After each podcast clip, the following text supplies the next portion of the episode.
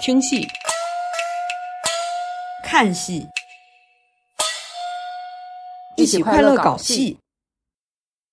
呃，大家好，这里是十一排十三座，一档由两名孤寡萌女说十三话的戏曲主题类播客。嗯，大家好，哈，今天是一个编读往来的节目，我们请到了一位老朋友啊、还有一位是我们的热心听众穆老师。这位老朋友呢，就是前两次来做客都没有怎么说上话的看山老师，请他们俩轮流自我介绍一下。就是看山老师先再次自我介绍一下，大家好，我是即将篡位成功的看山。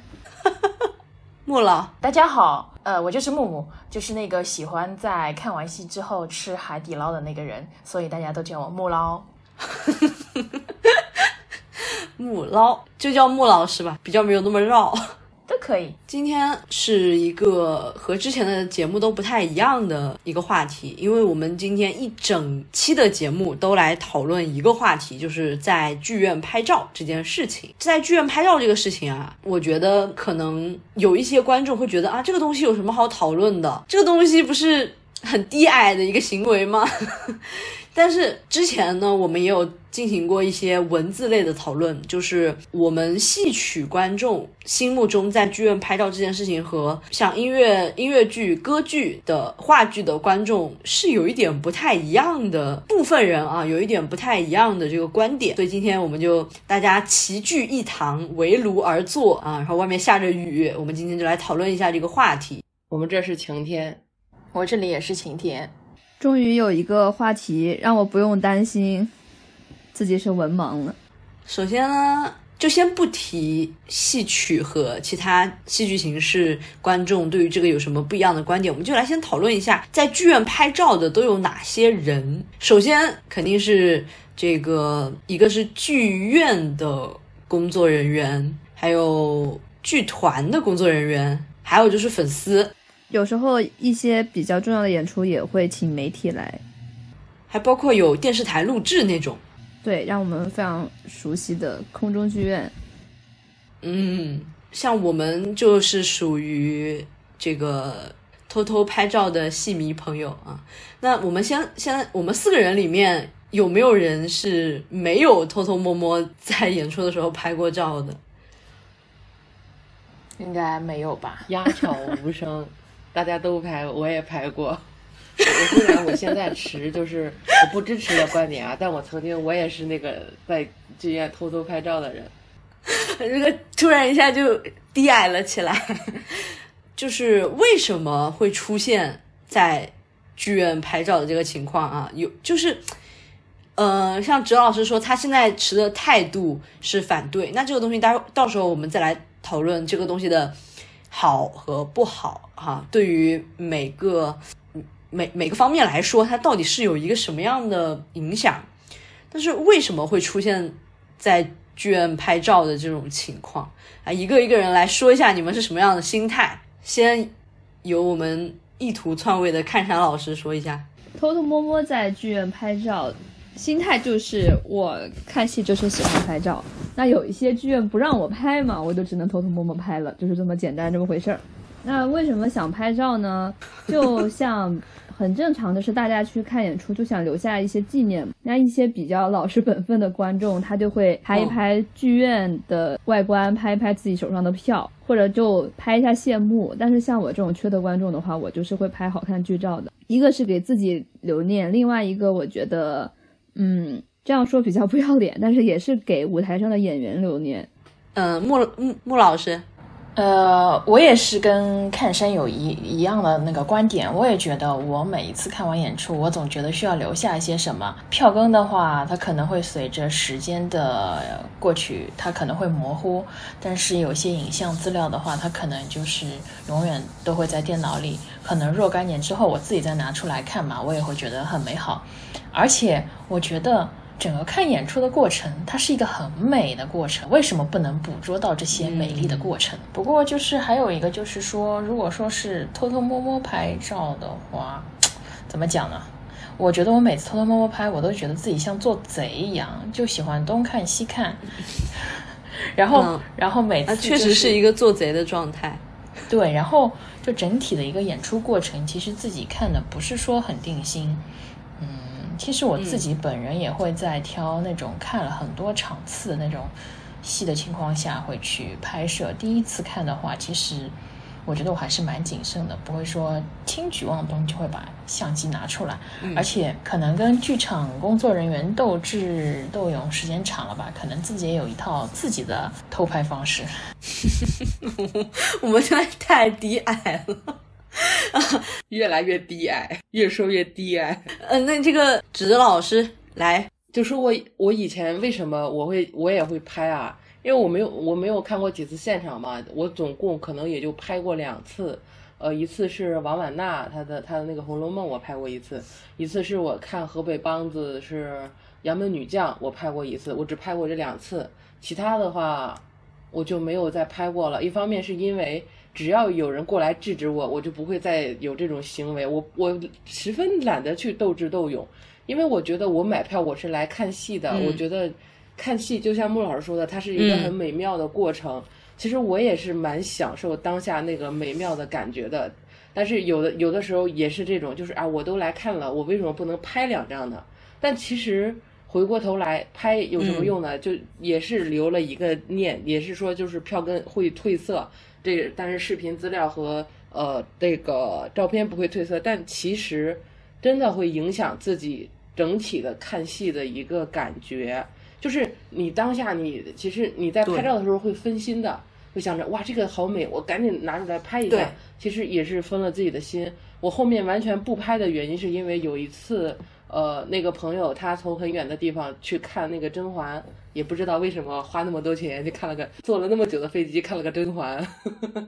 千里看甄嬛的那一位吗？他现在因为他是学医的嘛，他越来越忙，越来越忙。我们俩已经很久没有联系过了。他已经所有的网络上的软件已经几乎不用了。他现在连微信微信都很少，等我给他发个信息，很久才回我的这样的一个人，几乎就就沉浸在自己的学术世界里边，在里面徜徉了，已经没有时间理我们这些凡人了。他那次看完戏之后，他很开心，很激动，就。跟我打打个电话，我们俩之前从来是文字，连语音都没有发过的一个人，他就给我打过来电话，问我就语音电话。那个朋友他就很激动的跟我说，他说他觉得看现场真的很快乐，但是他有被困扰到一点，因为他是前几排吧，他说四面八方的相机声，咔嚓咔嚓咔嚓的声音，此起彼伏，络绎不绝，就是一直都在出现，非常影响他看戏。他说我非常能理解，大家肯定看了很多遍了，就没有心，就是也不想说再认真的看了，只想就是拍照留个纪念呀，或者是怎么怎么样的。但是说，他说，但是我是第一次看。我看的时候，我本来看现场我是很快乐的，但是因为这些相机声，我觉得很无奈。我从那刻我开始觉得，其实剧场不让拍照的原因原来是这样的。我就当时就觉得自己很不好，就在疯狂的反思，就觉得当下他跟我说的时候，我就觉得我的情绪就好像荡下来了，我觉得自己做错了很多事情，就当时自己就很心虚。后面我就就不再再也不拍照了。呃，那我来说一下吧，我之前。嗯，因为我比较少在那种大剧院，就之前比较少在那种大剧院，就是管得非常严的那种大剧院去看戏，我都是在那个梨园剧院。梨园剧院就是一个它相当于是自营，呃，工作人员没有管得那么严。然后我的那个相机也是一个非常小破的一个数码相机，那我就偶尔就是拍一拍。还有就是之前也是有在那种大剧院，就是被工作人员就是直接走到旁边威胁我那种那种状态，我也是遇到过的。但是那个时候我也是，因为那个时候我是去深圳看戏嘛，我就在想，哦，不拍两张好像有点对不起自己，非常尴尬的就被威胁了。我先道歉。还有就是，嗯，我之前听是听哪个？一个交响乐的播客节目，对不起，我忘了那个节目叫什么。然后他们里面在说，剧院工作人员用激光笔扫射扫射拍照的这个屏幕，这个东西是我们中国特色，我们中国发明的，对，是中国特色。你想想，在国外的话，你要是出现了一个激光笔照在你的脑袋上，他们是会吓死的，他们直接就抱头鼠窜了。你你能你能明白是为什么吗？呃，然后而且这个东西呢，就是我们这个近近段时间的这个中国中心，就是那个最腥风血雨的地方啊，上海大剧院发明的这么样一个一个招数，而且他们据说他们那边的工作人员，对他们那边的工作人员都是要要培训的。就是怎么瞄准，有下午去那个剧院里就可以看到，在那个剧场里面那个工作人员在那边练习瞄准。这这个东西我也是，我当时也是，我也是才知道的。然后还有就是我们亲爱的这个杨丽女士，就是脱口秀杨丽女士，她曾经干这个活的，就是瞄准。在剧院里瞄你，其实刚才大直说这个东西非常影响观众的观感，一个是相机的快门声，还有一个是就是激光笔照到你前面，或者是照到你的旁边，然后边上人会有一些非常大的动作，或者是他照到你的面前，然后这个时候你的注意力肯定会被他分散，因为他很明显，虽然他已经是尽量避开就是瞄到别人嘛，就瞄的不准的情况，但是还是会被影响。还有就是，我想插一句话，嗯，你说，我之前在美琪看戏的时候，那是我第一次去现场看戏曲，然后当时就是我旁边的人在拍照，然后那个工作人员是站在我们这一排的右手边拿激光笔怼他，不是从后面往前怼，所以刚好我在扭头看字幕的时候，我被激光笔就直射了眼，当时我那一只眼睛是很长一段时间就是有那个激光笔的痕迹的，我都看不清前面的舞台。要知道激光笔直射眼睛，这是严重是可以。严重是可以致人失明的，所以我当时对美琪大剧院非常没有好感。好家伙，那这个是可以投诉他们呀！我也有发言发发发言的资格。我看《杨门女将》的时候，在石家庄大剧院，就石家庄的保利大剧院看的。呃，我的右手边。呃，第就是隔了一个位置的，是一个就是一个人架了一个相机在那边拍的。呃，我的左手边的是离过道其实挺远的，有好好多个位置，但是他是在左边那个走道那边，就在那边一直射他，但射不到他，一直在打我的脸，我就很无奈。就是他只要一打我，我就扭从别人的那个后面绕过去看他，然后他也不会看到我，他只会全神贯注的盯着那个人，但一直打的是我的脸上，我就很生气，我非常影响我看戏。就是我在认真真真的看戏，我没有拍照，我连手机都没拿。但他为了打那个人，一直打我，我真的很生气。但是因为我当时看戏，李胜素给我带来的快乐是难以形容的。我结束之后，我就忘了要投诉他们的这件事情。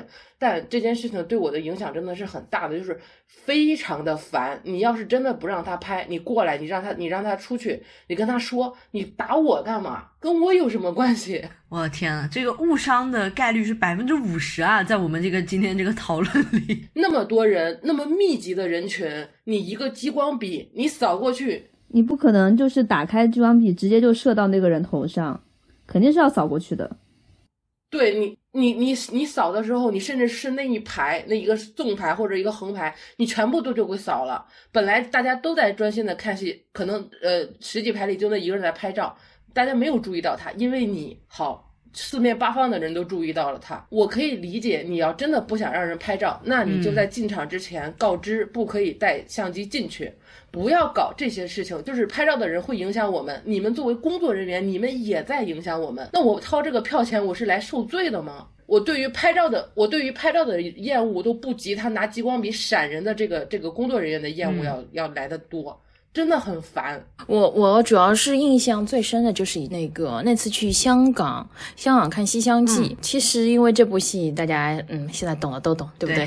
其实我前面的话做了一个人，他一直在拍照。然后香港那边的工作人员的话，其实还是蛮友好的，走过去提示他，因为他们是没有激光笔的，他们都是过去友好提示。但是那位拍照的人不是那个剧场工作人员的提示，一直在拍照，然后导致工作人员就是一直要走。到位置上去提醒他，其实整个过程中或多或少也是被走动的工作人员影响到的。而且我记得印象最深的就是在晴星那一折里面，其实前面是有一个很好看的甩水袖过程的，整个水袖飘起来，我其实就算不能拍，我也想自己看清楚，就比如说看清楚记在脑子里或者怎么样。但是就是因为那个走来走去的工作人员。我前面就是完全一片遮挡，什么都看不到。我就觉得整场演出，我可能就是感觉我一段最精华的地方我没有看到的感觉，就是意犹未尽。虽然就是说自己也会在剧场拍照或者怎么样，但是其实自己也是想着，也是本着就是说尽量不影响到旁边观众的一个看演出的状态嘛。其实有的时候我也在想，什么时候能有那种，什么时候我能拿到那个没有快门声的相机进剧场？但是我我知道这种相机应该是有的，对吧？应该有吧？不晓得，对我我们都是没有相机的人。我觉得应该有吧。看山，你继续。我在今晚这个录制前的这十天里，我在剧院看了三场戏，四场戏，有两场就是今天录制当天看的。我就想说一下我的经历。第一个演出是在我们这儿的保利大剧院看的一台话剧。那保利大家知道，他抓这个相机就是抓的很严，所以当时也是不管剧院里边是举相机还是举手机的，全都被他激光笔射了。我在猜，可能不知道他们是为了，呃，就是说他们剧院自己拍一些剧照，可以减少其他观众用相机拍照打扰别人的这个可能性，还是说他们自己的公众号推文需要？当时就坐在我的边上，就是他们剧院的工作人员带着一台单反，当时他全程在拍照，拍了非常非常多，就是那个快门声跟打雷一样。那当然，他们剧院的激光笔只会射拿手机拍照的观众，不会去射那个给他们剧院公众号拍照的工作人员。所以我就在想，那你们保利镜像机是为了什么呢？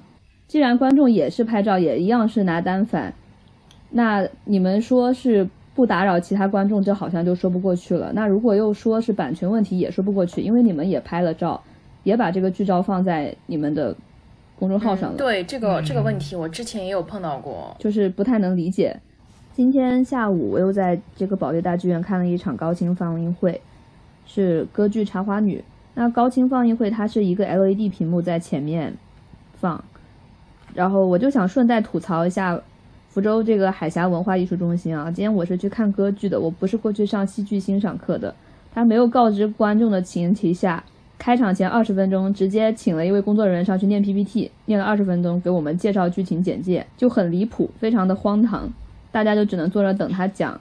那么就在今天下午，这个工作人员在讲这个 PPT 废话的时候。有观众举起手机来拍他的 PPT，被激光笔照了，非常的匪夷所思。首先，这个资源在网上也能找得到，大家过来看，无非是图你们剧院的这个音响效果好，有这个氛围。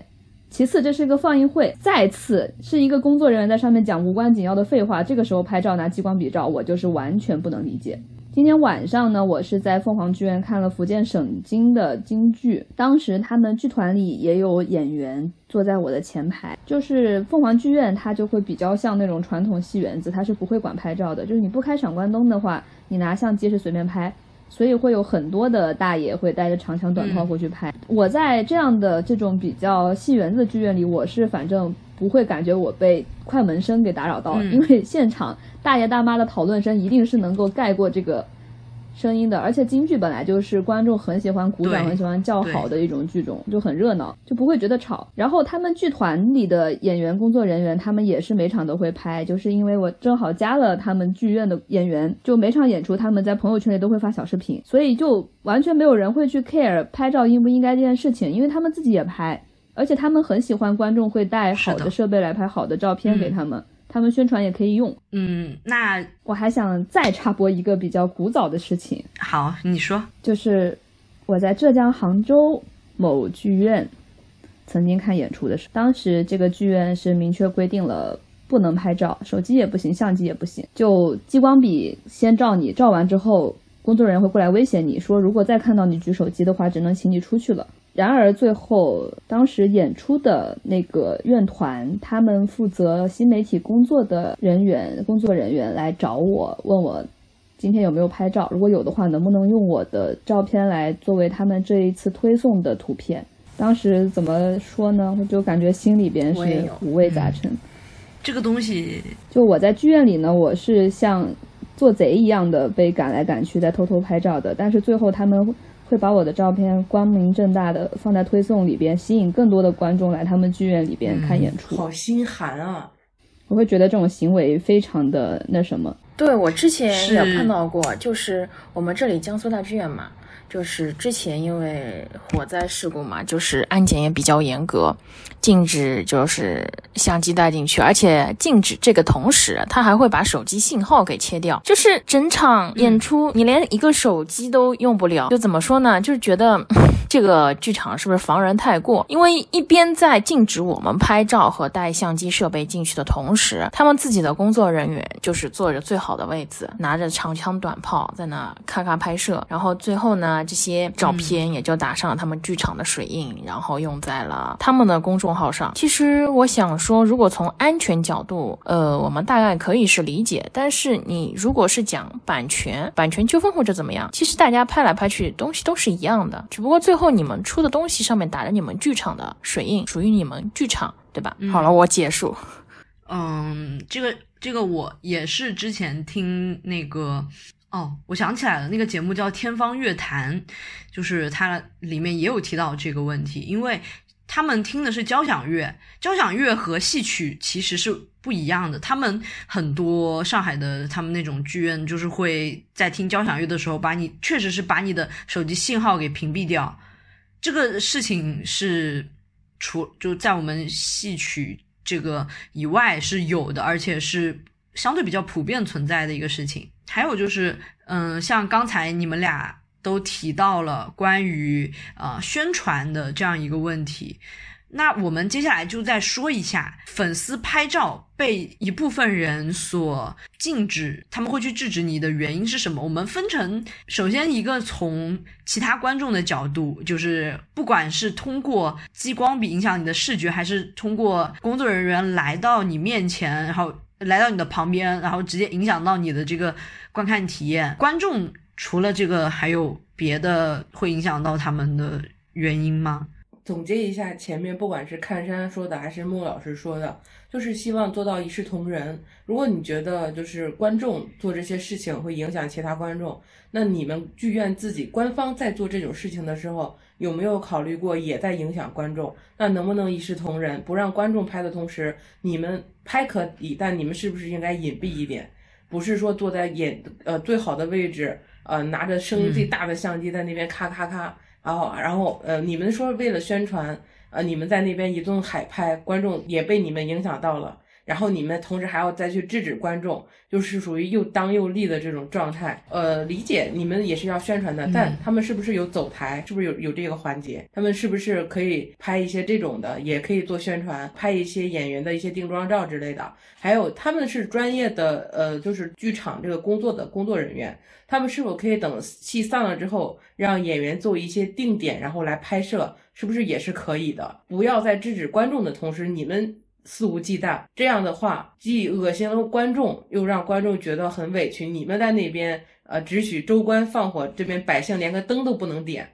但是我觉得激光笔是一个性质更严重的事情，即使是这种东西，怎么说呢？这个东西发明出来，我就觉得很很奇怪，因为就真的是只有我们内地干这个事情，而且你从背后去照人家的屏幕也就罢了，你在侧面或者是在前面这样照是。什么盲还是什么吗？你就是对这种东西对人是确实是有伤害的，这个东西都没有办法。你就是一个居高临下的姿势，就好像是我是在这边管理你的，然后我就可以对你下这种毒手。那这个东西就非常离谱。像剧院他们出手去制止这个的原因，一个是他们，一个是关于法律上可能确实是有这种关于盗摄的一些一些条文吧。这个东西我没有具体的去做去做准备。这个材料，但是像是电影的话也是，因为但是因为电影它有一个什么，电影和戏剧又不一样，因为电影它是属于那个上映的时期，通过那一段时间来盈利的。那你要是盗摄了的话，就确实是会直接的影响到，就是他们剧方制作方的一个收益。还有就是说不尊重人家的这个知识产权的这一方面，但是但是戏剧它是一个周期非常长的一个东西，比如说它的巡演一巡可能就是几十年，那这个东西不是说你一两张照片给人家看到了，该看该去看戏的人他就哦觉得哦我看到这个就够了，这是肯定不可能的。而且戏曲尤为它的周期长。就是基本上现在在剧院里边，就是在剧院里边，我们现在能看到的演出，基本上百分之九十以上在网上都是有资源，甚至是有官方的高清资源的。戏曲的很多传统老戏，那都是几十上百年传下来的，所以很少会出现这种在网上看到了片段或者看过了照片就觉得可以了，不用去电影院，不不用去剧院看的这种情况。其实我有的时候在想，不就是因为这些精美的照片或者视频，反而更更能够把人吸引到剧场去面对面接触更真实的一个舞台嘛？其实我像像我的确会因为嗯，比如说一些话剧照片啊、话剧的视频啊，包括音乐剧也会有，整个戏曲也会有。我都会前期我们就是说，现在网络时代、互联网时代都是先接触的照片和视频，就是因为第一感觉给你很好，你有这个看的欲望，你才会去接触它，对不对？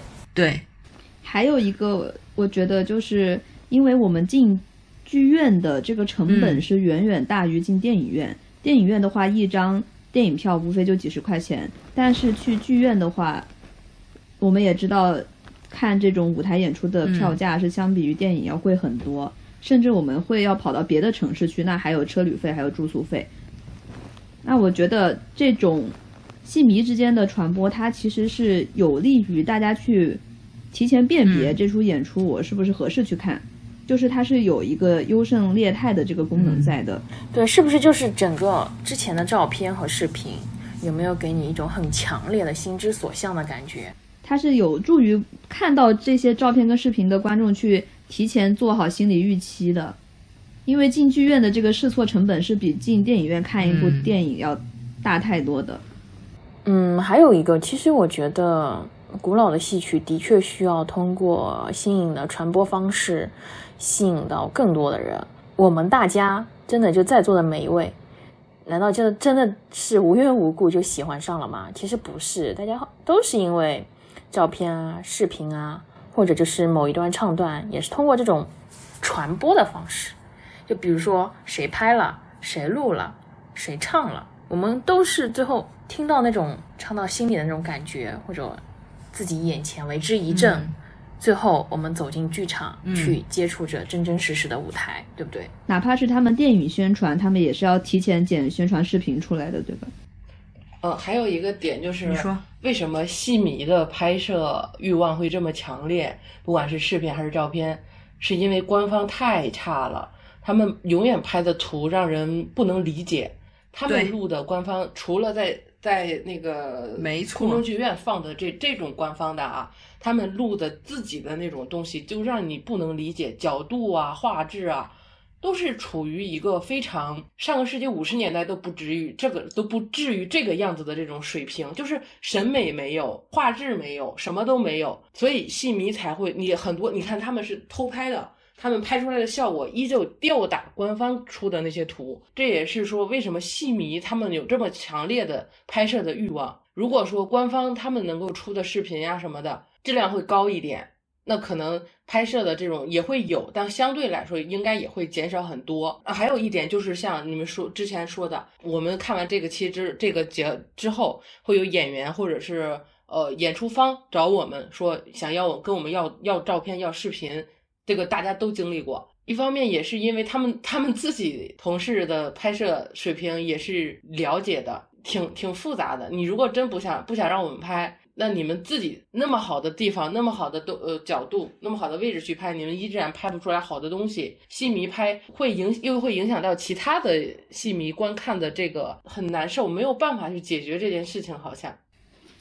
反正我个人而言，如果剧院或院团能够拍出比我质量更好的图片的话，我还不愿意背那么重的相机去剧院拍，回来还要修，很累的。我也是，比如说看一场戏，我得拿着我的相机，我还得带两个镜头，至少得两个，然后还有一包的电池，还要带没有一备用包。电池，还要带存储卡。对，每次就是这里想了这个会不会掉，那个会不会漏，会不会最后影响自己的拍摄或者怎么样？其实如果哪一天就是说官方出来的东西能够就是说满足我对它的要求，我这里只能说是满足我对它的要求，因为我无数次的看见过官方出的东西，演员唱着唱着就面目狰狞。毫不顾忌别人的面部表情，死亡角度，蜜汁双下巴，然后连那种闭眼的面部表情他都能够拍出来，我都不知道这些人到底是怎么拍出这些照片的，就无数次自己就是心里在骂呀。就就大家自己平时口嗨，你们都懂的。嗯，尤其是上海豫剧院的，他们这个灯光，每次就是一一有他们上海豫剧院的演出，这个群里就是啊，今天又是死亡灯光。他们蜜汁喜欢用的那种蓝紫色灯光，当时那个尤尚林，他他有一个灯光真的是蓝紫蓝紫。上次是谁发的那个微博？呃，他们上面写了他们的那个灯光负责灯光的那个人叫什么？大家记住他。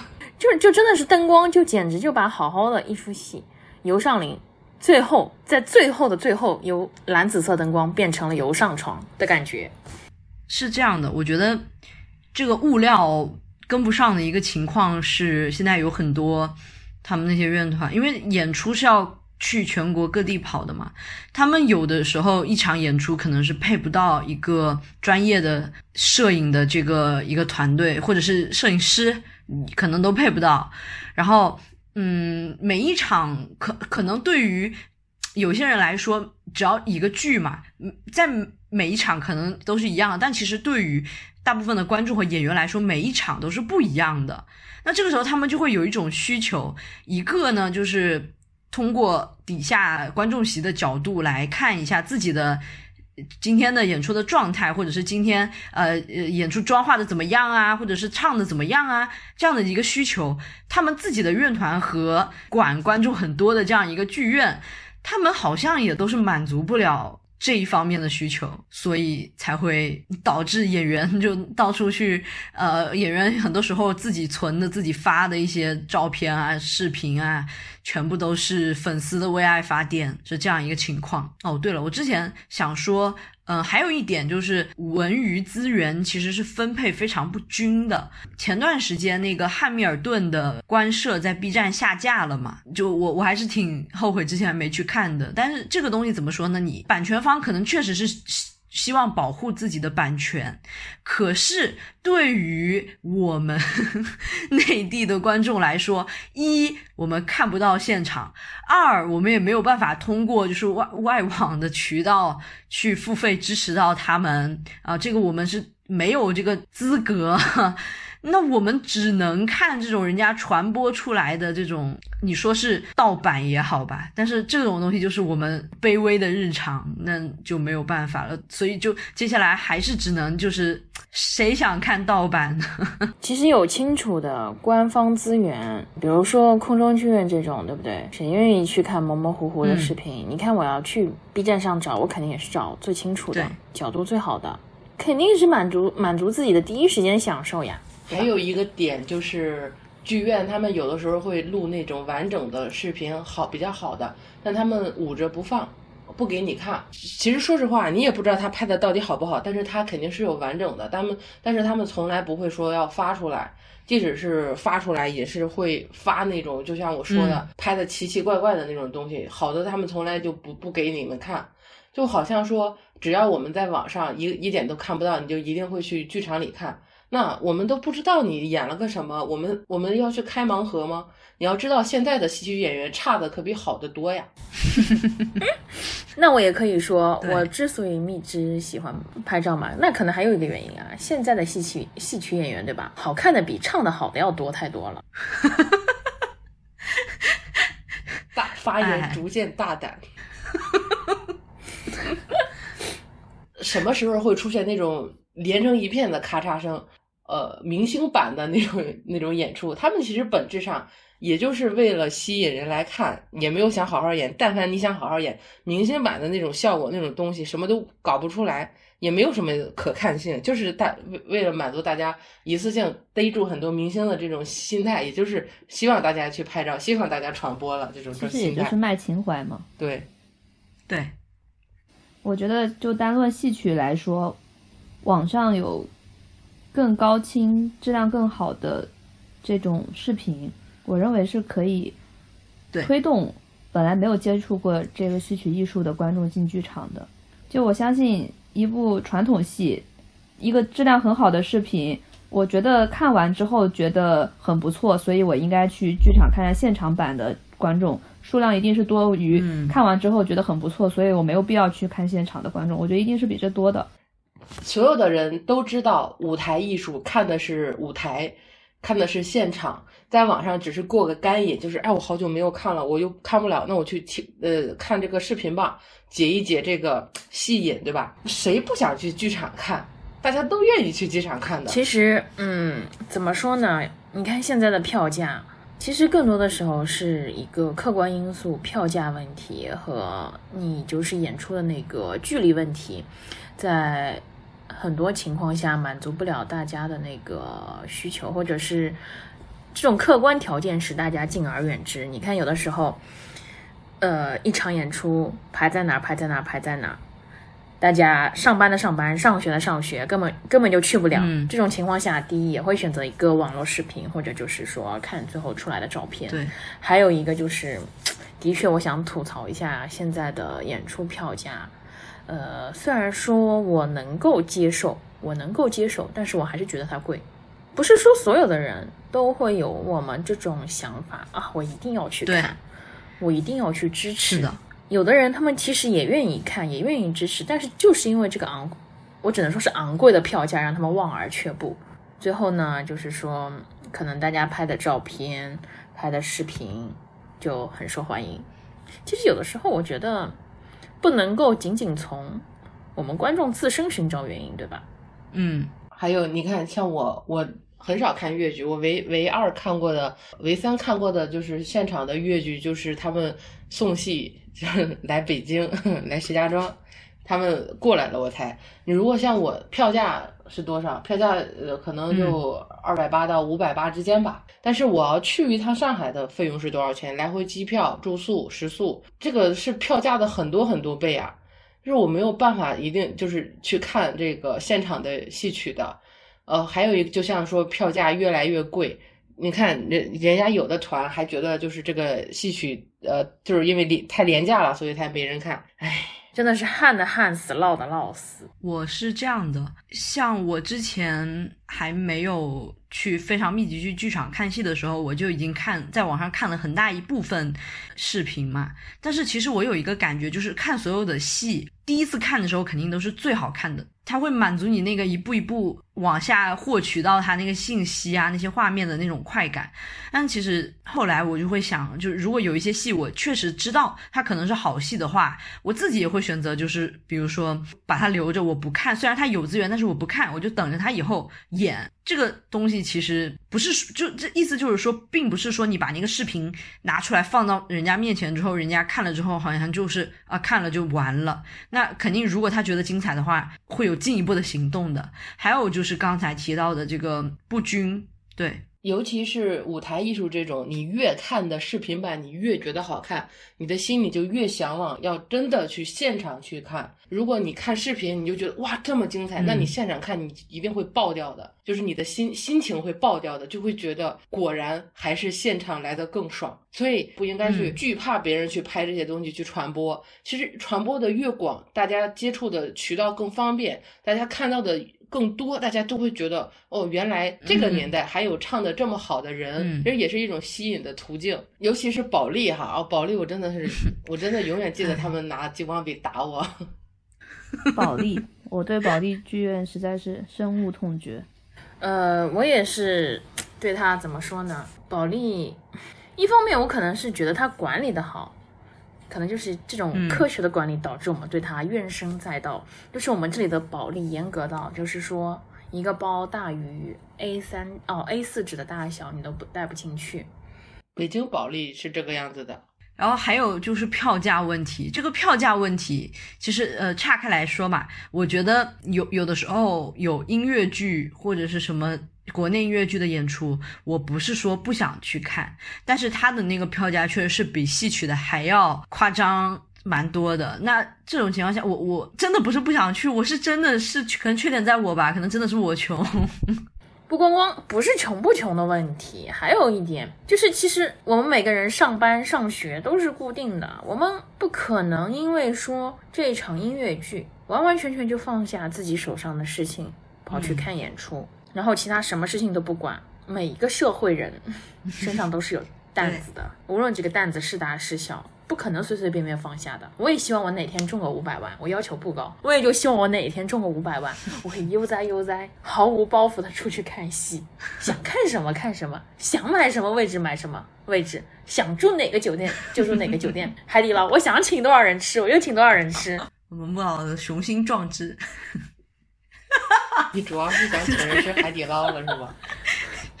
对我我我觉得我觉得我看戏的构成就是拍照，拍照只是一部分，嗯，我也会有认真看戏的时候，嗯，然后见小伙伴吃海底捞，吃海底捞，对，因为一帮志同道合的人吃海底捞其实蛮快乐的，嗯，脑子里就浮现出了一些我们那个群里面的 一些表情包的画面。啊，莫女士非常的开心的那种表情，就是 焦焦总之前来北京的时候，请请我们吃了北京烤鸭，谢谢焦总。哦，原来还有这么一一个局啊！错过了，错过了。焦总，焦总一直在群里就是说啊，想吃北京烤鸭，想吃北京烤鸭。他到了北京之后，我们第一件事情就大家一起去吃了北京烤鸭，是焦总买的单。哦、好吃吗？真的是觉得焦总万岁，好吃啊！我们吃的好像是变异坊吧。我一直听我的偶像节目，他们一直在拉踩北京烤鸭，说南京烤鸭才是世界上最好吃的烤鸭。我同意，我同意。金陵烤鸭上分。真的吗？我我没有吃过。你只要是请我吃饭，我都觉得好吃。怎么突然变成了一个美食节目？从海底捞那边开始就串了。哎，行，那今天这一期时长也差不多了，那就就说到这里吧。我觉得大家的激情是被这大概有被收入。其实，其实如果后面，我只能说后面时长够的话，我觉得大家的激情他们呃可能会被。到和谐的一个程度吧，哎，就是，但是我们还是不能违法啊！就是说，我们不能违法，我们不会违法的，我们是遵纪守法的好公民，就是这样啊！谢谢大家，那今天这一期就到这里，嗯，拜拜，拜拜。Hello Hello，我是导诊，在录这一期正式节目的时候，可能有一些东西我忘了说，或者是漏了说，所以打算录一段补充。在我自己看戏的经历中，其实是有遇到过那种训练有素的剧院，在戏曲演出某一场戏曲演出的时候，明确告诉大家，只要你不太过分，不影响别的观众的观看，你可以进行一些拍照。我觉得这个是挺好的，我个人是觉得，首先，可能有一些演出，嗯，它不是那么火。底下坐的人可能也不是那么的满，如果底下动静大一点，是不是有可能这个氛围也会好一点啊？人少，大家就随意一些，这样的感觉在。但是我觉得更重要的是戏曲观看的传统，从几百年前只有剧本没有谱子传下来的那种时候开始，它就是一种非常平民化。非常随意，你在底下走来走去、吃东西、交谈，都是随便的一种消遣方式。它和西方那种交响乐的后来形成的礼仪规范肯定是不一样的。当然，也是说到了现在，大家对戏曲越来越尊重，所以也会相应的对它的观看有一些啊新的规范和要求。这个也是可以理解。但是就我个人而言，我觉得戏曲就是应该是一个热热闹闹的东西。他们在台上唱的非常非常好的时候，你就不不自禁的就会想去鼓掌，就会想叫好。然后这看别的演出的时候，我就非常的难受，因为这个时候我非常想哦，就鼓掌啊，就叫好啊。然后在其他那种演出的时候，底下鸦雀无声，这是一种尊重，就像是。不同的那个艺术形式有不同他们观看的礼仪，但是我是非常的难受的。你不给我这种叫好、鼓掌，在底下闹腾的机会，我可能会有一点点寂寞。所以，嗯，戏曲这个东西是否能够有更大的这种观看的一些空间，其实我有看过一些老师的提议，他们甚至觉得，就现在的戏曲，呃，受众怎么样去吸引他们，甚至提出了一些更加下沉、更加激进的一些一些提议吧。我觉得这个我还是持一些保留态度的。今天我们聊这个话题，并不是鼓励大家去对抗。剧院去和工作人员作对，说我就不配合你们的工作，也是希望这个问题我们觉得好像不太对劲，我们提出来，有没有可能会获得一个更好的解决？戏曲的资源会越来越好，会越来越被注重，就是我们观众也是需要获得戏曲相关和衍生的一些更好的质量的。东西，仅此而已。好的，谢谢大家。这期的片尾呢是嘉宾穆老他强烈推荐，并且也是他的珍藏啊，淮剧陈晨老师的《陈三两骂堂》选段，请听。我为谁人将身美？我为谁人英雄又美名？为谁受尽人世苦？为谁流浪在长门？故意在公堂告什么？骂一声。